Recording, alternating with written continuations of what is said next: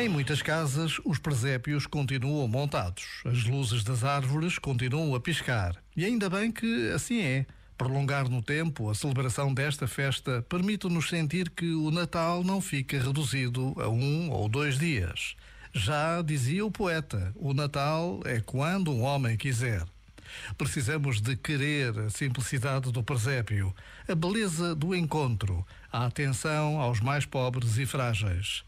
Que esta breve pausa nos recorde como precisamos de manter vivos os sentimentos que nos animam nestes dias de Natal.